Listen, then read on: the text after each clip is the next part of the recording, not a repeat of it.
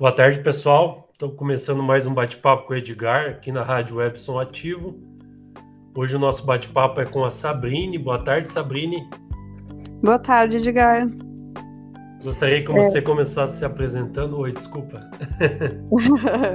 Não, eu que peço desculpa. Uh, meu nome é Sabrine, então eu sou médica cirurgiã atualmente fazendo a minha segunda residência em cirurgia, tô fazendo cirurgia torácica aqui no Hospital Conceição em Porto Alegre. É aquela pergunta clássica, né? É, por que você decidiu fazer medicina? Na verdade, a minha resposta talvez vá um pouco na contramão, assim, do que as pessoas costumam responder, né? Ah, porque eu gostava, gosto de ajudar as pessoas, ou seja lá o que for que a maioria das pessoas que faz medicina responde, né? Uh, eu, eu meio que me deixei levar pela onda, porque hum, os meus pais, os dois, são médicos, né? Então, desde que eu me conheço por gente, eu frequento, frequento o hospital, ia com eles acompanhar as coisas, e se tornou algo meio que da minha rotina, assim, hum, quase que intrínseco, né? Me lembro que quando eu era criança e a professora perguntava o que a gente queria ser quando crescesse. Sei lá, eu tinha oito anos, eu já respondia que eu queria ser médica. Mas eu também queria ser bailarina e professora, enfim, né? Mas só pude dar cabo de uma das, das minhas vontades. É, e aí foi isso, assim, foi uma coisa natural. É, desde sempre era isso que estava na minha cabeça e eu simplesmente segui o plano. Foi assim. É, você falou da contramão, porque os seus colegas de turma, assim, a maioria foi por outra linha de escolher é, o curso? Uh, normalmente, são poucas pessoas, pelo menos é, na minha turma de faculdade, eram poucas pessoas que tiveram uma influência familiar nesse sentido, assim, sabe? Uh, a maioria das pessoas tem, uma, tem outras inspirações, assim. Tem gente que, que escolhe a medicina porque realmente entende que essa questão de ajudar o outro, de trabalhar com a saúde e tudo mais é o que inspira. Tem pessoas que invariavelmente fazem porque pensam, ah, é o que ganha mais dinheiro, ou seja lá o que for. Tem pessoas que fazem porque, sei, sei lá, eu tenho N outros motivos, né? Mas uh, a minha motivação, particularmente, foi essa questão da família, né? Convivi com poucas pessoas na faculdade que tinham, que foram pelo, por esse mesmo lado. Ah, agora entendi. É, para você, assim, né, alguém que esteja ouvindo, na verdade, né, queira fazer medicina, o que, que tem que gostar, assim? Tem que gostar de trabalhar. é que, assim, uh, eu acho que às vezes a gente vê um, tem uma visão um pouco romantizada da, da medicina, sabe? A medicina tem uh, momentos, tem situações que são realmente sublimes, assim, que é o auge, né, na vida da pessoa, assim, quando tu consegue fazer um tratamento ou um diagnóstico para um paciente, aquilo dá muito certo, funciona muito bem, a gente sai extremamente satisfeito.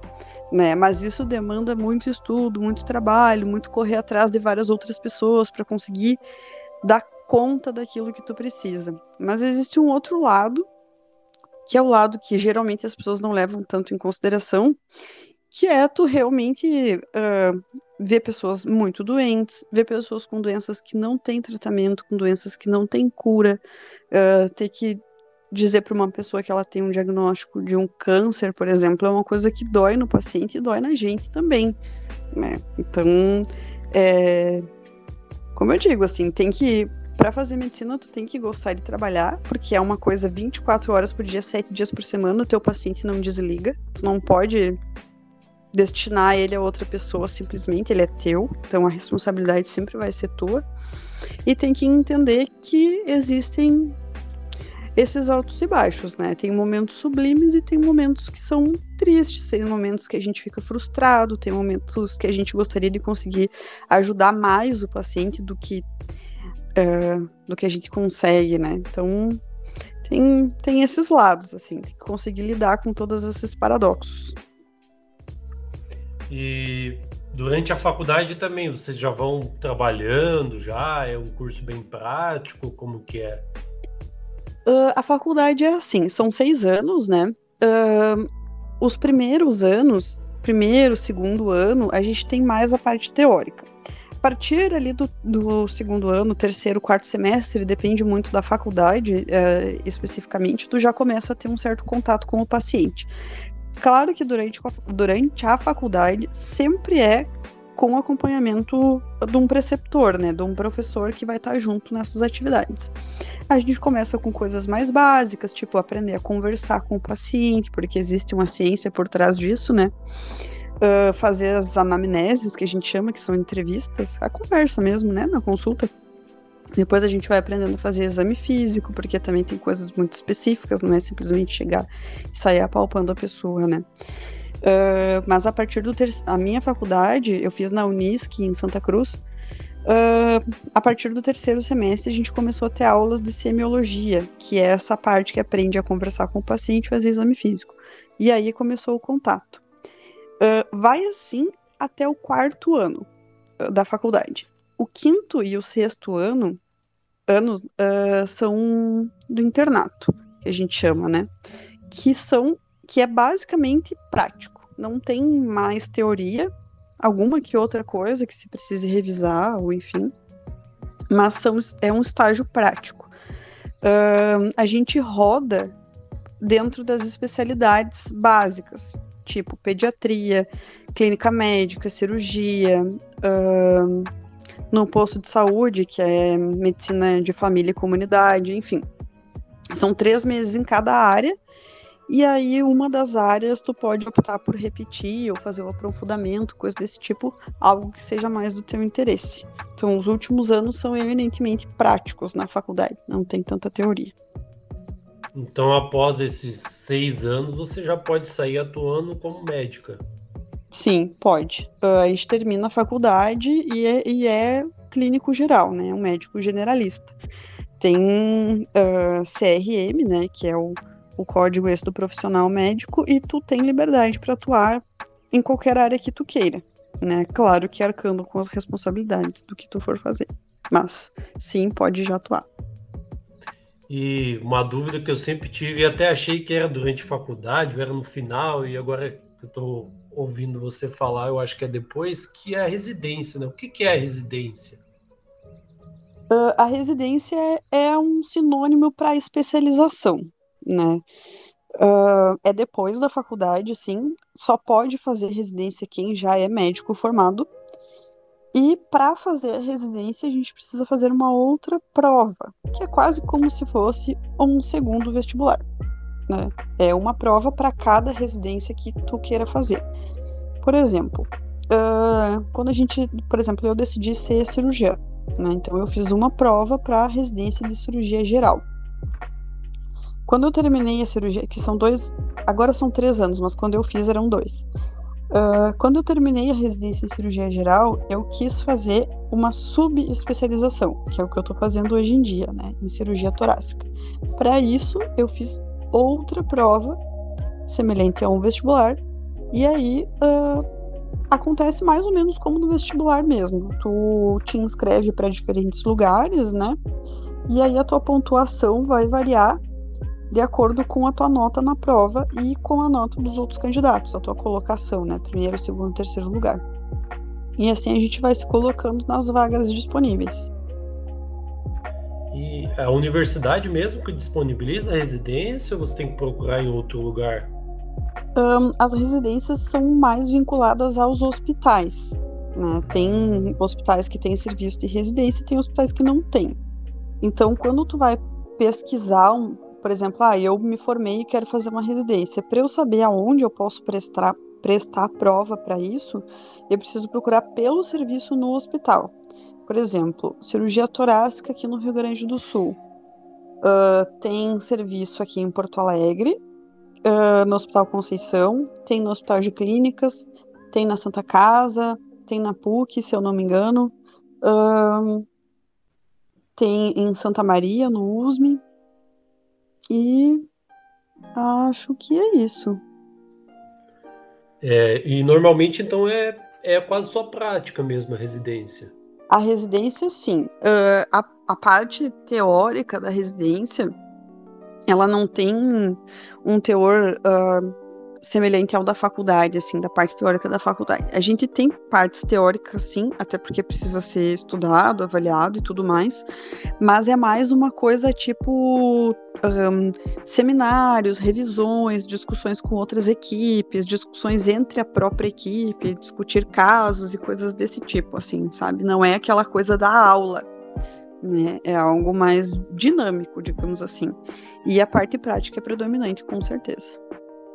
Mas a, a prática tua daí é só na área mesmo da tua residência ou você acaba tendo outras práticas também? É basicamente na área da residência, né? E vai afunilando cada vez mais. Por exemplo, quando eu estava na residência da cirurgia geral, como é cirurgia geral, ela abrange todas as áreas cirúrgicas, né? Então, tudo que tinha de cirúrgico num paciente era da nossa alçada. Sendo a cirurgia de tórax, sendo a cirurgia, sei lá, na barriga, intestino, pâncreas, estômago, qualquer coisa era pra gente, né? Agora que eu tô na torácica, por exemplo, nada que envolva abdômen tem a ver com a minha subespecialidade, né? Então, o que envolve tórax, sim, o que envolve abdômen, não. Então vai afunilando cada vez mais e a gente vai realmente é, são subespecialidades, são segmentos assim das, das especialidades maiores, né? E nos conte um pouquinho mais sobre a questão da tua residência, da primeira, da que você está fazendo agora. A residência é um, é um período muito legal e ao mesmo tempo muito crítico da vida do médico, né? Porque a gente, a residência funciona com uma bolsa, tá? Que é, a gente recebe uma bolsa do, do MEC, né? Ao contrário do que talvez a maior parte das pessoas possa pensar, essa bolsa não é um valor tão alto assim. E a gente tem uma carga horária uh, bem uh, pesada, tá? O que é regulamentado é 60 horas semanais. A maior parte das residências acaba sendo um pouco mais do que isso, porque envolve plantões, sobreavisos e tudo mais. Então, assim, a vida do residente, principalmente o residente do primeiro ano, que a gente chama de R1, ela é bem corrida, porque tu tem que dar conta de várias demandas, né? Quando tu vai passando de ano, vai pro R2, R3 e tudo mais, as coisas tendem a ficar um pouco mais tranquilas. Porque por exemplo, na, na área cirúrgica, né? O residente do primeiro ano, como ele é recém entrou, ele tem pouca abertura para fazer os procedimentos, porque ele mais vai assistir os procedimentos para ir aprendendo, pegando o jeito como é que se faz. E aí aos poucos tu começa a fazer sempre com supervisão do teu preceptor, do residente que está mais anos do que tu, e assim vai evoluindo até que tu possa fazer alguma coisa por conta, né? Uh, mas isso eu tô falando da minha, da minha realidade, que é da parte cirúrgica, né? Existem outras inúmeras especialidades para fazer residência, a, a parte da clínica, né? Que depois tem várias subespecialidades, tem pneumo, tem cardio, endócrino, enfim.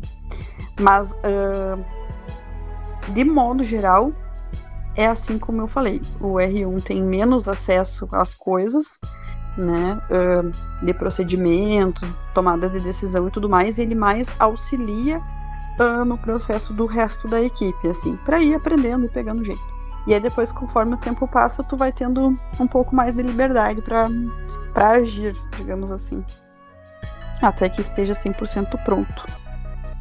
E como que você escolheu as suas áreas? Foi fazendo alguma disciplina na faculdade? Foi já pensava nisso? Pior é que não pensava, sabe? Quando eu entrei na faculdade, eu achava que eu queria fazer geriatria, que é a especialidade que lida com idosos, né? Uma especialidade clínica. Uh, também um pouco por influência dos meus pais. A minha mãe gosta muito dessa parte, estudava bastante e tal, e eu achava muito legal.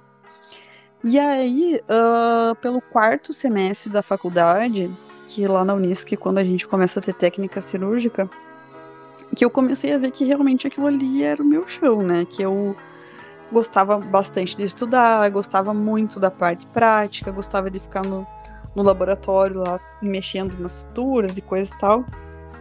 E aí foi assim, pensei, nossa, eu, isso aqui realmente é o meu chão, é isso aqui que eu gosto, né?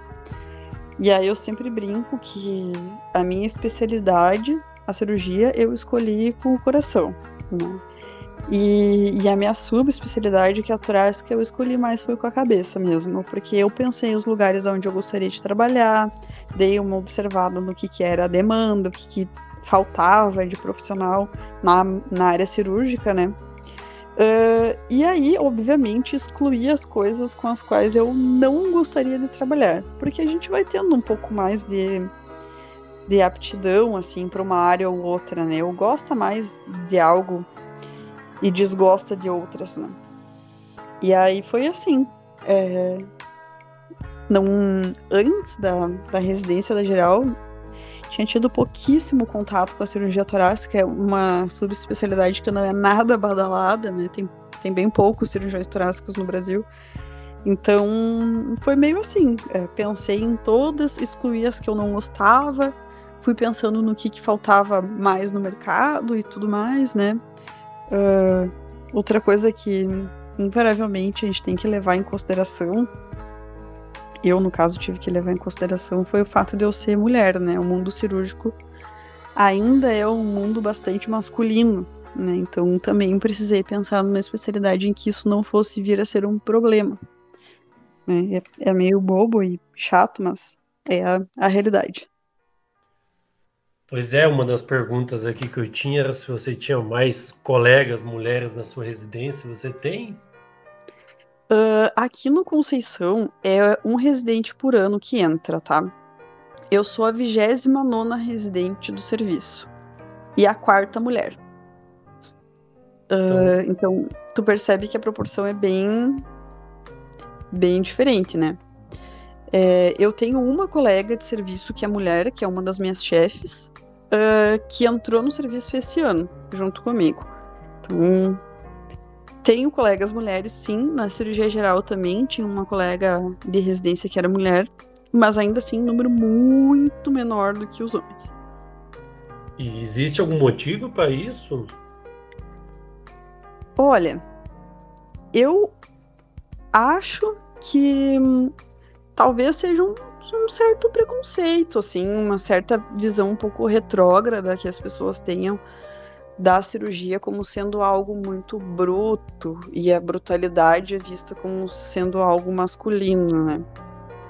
Uh, eu tenho a impressão que essa realidade está mudando, porque eu vejo muitas mulheres entrando na cirurgia geral hoje em dia, né? Às vezes até mais mulheres do que homens mas é uma realidade que está mudando agora. Há algum tempo era uma mulher que resolvesse fazer cirurgia, a gente já ficava, ah, nossa, essa tem peito, né? Botou a cara a tapa. Hoje não é mais tanto assim, mas que existe um, um certos entraves assim ainda tem, né? E algumas áreas muito mais do que outras. Por exemplo, se eu for te falar de urologia, né? Que as pessoas entendem o urologista como médico do homem, o que simplesmente não é verdade. Primeiro, porque é um cirurgião, não vai lidar com coisas clínicas. E segundo, porque a urologia não lida só com próstata, né? É muito além disso. Tem outras partes no trato urinário que a urologia também dá conta. É, se tu for olhar o censo do Conselho Federal de Medicina, eu dei uma espiada há pouco, saiu um novo em 2020, se eu não me engano, tem um, dos urologistas do Brasil, de todos os urologistas que existem, 2% são mulheres. Então, Nossa. É bem pouco, né? É, e dos cirurgiões torácicos são 10%. Nossa, são, que é bem discrepante, né? São áreas que são vistas como mais masculinas. Ah, porque urologia mexe com próstata e coisa, e as pessoas têm essa visão, assim, meio fechada, sabe? Então. Mas é algo que tá aí pra gente mudar, né? Tem que. Acho que o primeiro passo para as coisas começarem a se tornar diferentes é a gente enxergar que essa realidade existe, que é assim, e bater de frente com ela, né? Que é, é o que nós, mulheres cirúrgicas, procuramos fazer todos os dias. Oh, maravilha, parabéns pela, pela luta aí, né? Obrigada. E você falou também sobre essa questão, né, de ir para uma área que falta profissionais e tal. Tem alguma área que a maioria, tipo, a maioria dos seus colegas foram, algumas áreas, né? Uh, a maioria, eu não sei te dizer se, se eu tô 100% certa nisso que eu vou te falar, tá? É mais uma impressão que eu tenho. Uh, a minha impressão é de que a maioria das pessoas que fazem cirurgia geral acabam migrando para a cirurgia digestiva, que é da parte abdominal, né, intestinos e tudo mais, porque elas são áreas muito afins, sabe?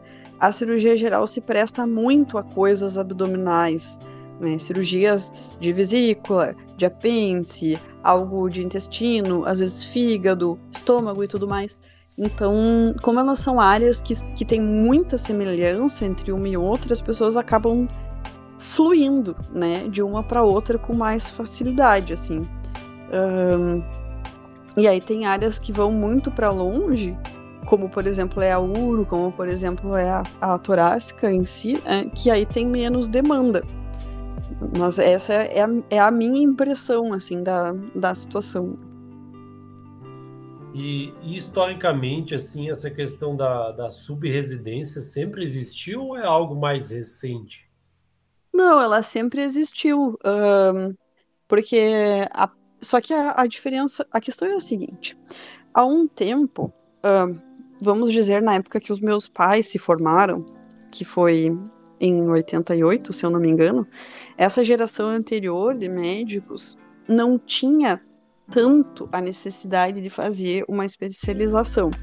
Porque se como quando tu se forma como médico, tu pode trabalhar com qualquer que seja a área dentro da medicina, como eu disse, contanto que tu assumos riscos associados a isso, né?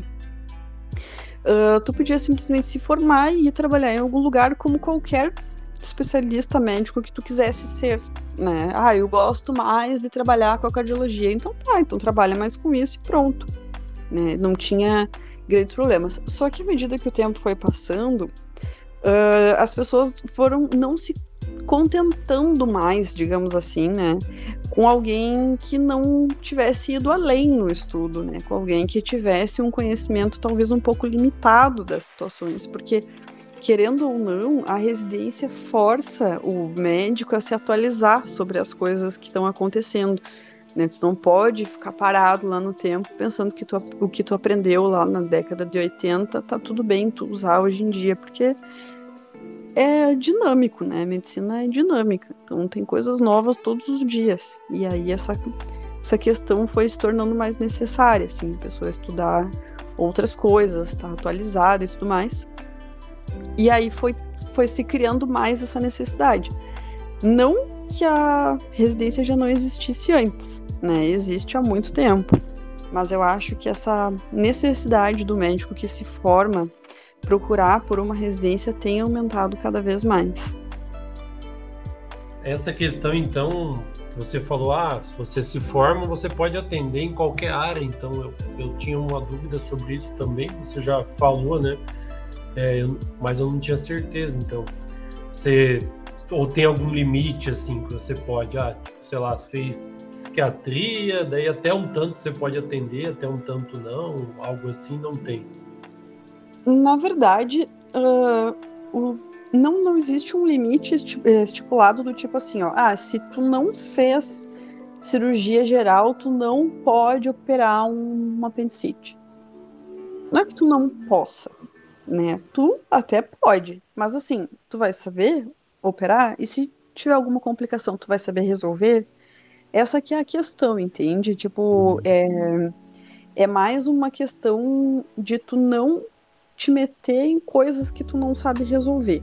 É mais por esse lado, né? Mas não tem nada legal que te impeça de fazer. Tu pode fazer, contanto que tu assuma os riscos e resolva os problemas que podem acontecer inerentes ao que tu tá se prestando, se propondo, né, na tua atividade. Ah, agora ficou entendi melhor essa parte, então legal. Uhum. Beleza, Sabrina. Estamos chegando mais no final da nossa entrevista aqui, quero agradecer aí já coração né, pelo tempo aí para falar para a gente um pouco sobre o curso de medicina. Quiser falar mais alguma coisa? Imagina, sempre as ordens. É, vou te dizer, né? É, eu acho importante a gente ter um espaço justamente para esclarecer essas dúvidas sobre uh, especialidade, sobre a residência, porque uma coisa que eu percebo, que eu percebo ainda até hoje é que muitas vezes as pessoas acham que o residente não é médico, sabe? É, várias vezes eu passei pela situação de alguém falar, ah, mas eu não quero ser atendido pelo residente, eu quero ser atendido por um médico. Acontece que todo residente, todo residente é um médico. Não Sim. tem como a pessoa ser residente sem ser antes médico, né? E essa é uma coisa que eu, que eu percebo assim que ainda tem muita confusão. Então acho bem legal assim a gente ter um espaço para conversar e explicar uh, essas esses pormenores, né? Essas diferenças que às vezes na rotina do médico parece banal, mas a gente percebe que não é banal, né? Que não é todo mundo que, que tem essa informação assim tranquilamente no dia a dia. Então, fiquei bem feliz. Inclusive, agradeço bastante pela oportunidade. É, uma dúvida minha, porque às vezes parece que o pessoal acha, nada contra também, que é tipo um estagiário, né? É, é... exato. mas você já está formada, já é uma médica e vai fazer, né? Bem interessante Exatamente. mesmo. Eu realmente não tinha essas dúvidas aí, de também questão do tempo do curso e tal, quando você começava a fazer. Então, ficou bem esclarecido para mim aí. Beleza, Sabrina? Valeuzão aí, então. Obrigada, Edgar. Um Até abraço. Próxima conversa. Abraço. Até.